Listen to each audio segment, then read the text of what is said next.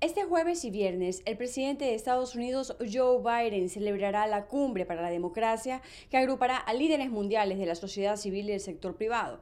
El evento se realizará de forma virtual y tiene como objetivo trazar una agenda afirmativa para la renovación de la democracia y abordar las mayores amenazas que enfrentan las democracias actualmente por medio de una acción colectiva. En el marco de esta cumbre por la democracia que tiene lugar, el Departamento de Estado de Estados Unidos ha anunciado que aplicó sanciones a 16 personas y 24 entidades de varios países de Europa y del hemisferio occidental. Las sanciones se imponen a responsables de hechos de corrupción. Esto conforme al decreto ejecutivo 13.818 que amplía e implementa la ley Magnitsky sobre rendición de cuentas sobre derechos humanos.